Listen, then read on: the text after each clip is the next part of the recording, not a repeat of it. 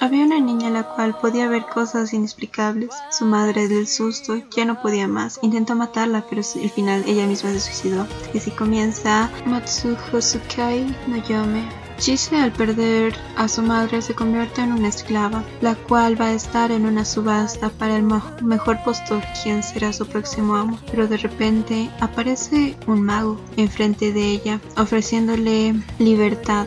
Chise aún no sabe el gran poder que la ata al mundo mágico, pero el gran mago Elías sí sabe el poder que ella posee y sabe el riesgo que ella corre si no lo controla a su tiempo. Juntos están destinados a vivir todo tipo de aventuras, las cuales se irán desarrollando a lo largo de estos 12 capítulos que este anime posee. Chise irá tratando de controlar su poder y Elías la estará ayudando para que así estos dos puedan tener una larga vida juntos, ya que Elías desea convertir a Chise en su esposa algún día. Chise al principio no siente nada por Elías, pero después se va enamorando poco a poco de él. A lo largo de esta historia también conocemos a su familiar, familiar de Chise, el cual es un hombre que se puede transformar en lobo. Este es un familiar por contrato ya que Chise salva a este lobo de un malvado y este contrato consiste en que ellos estarán atados hasta el día en que uno de ellos deje de respirar. La salud de Chise peligra,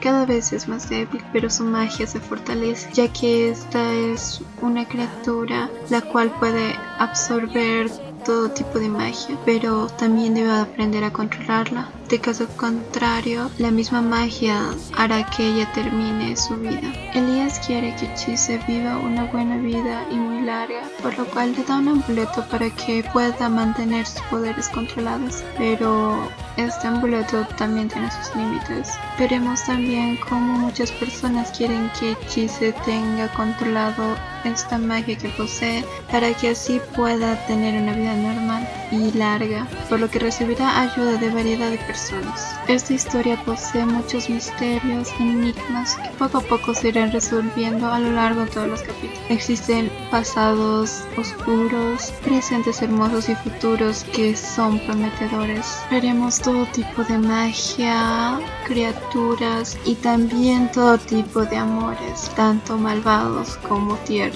Conoceremos a un montón de personajes los cuales serían esenciales para el desarrollo de esta historia y así poder entender por qué suceden algunos acontecimientos de él mismo.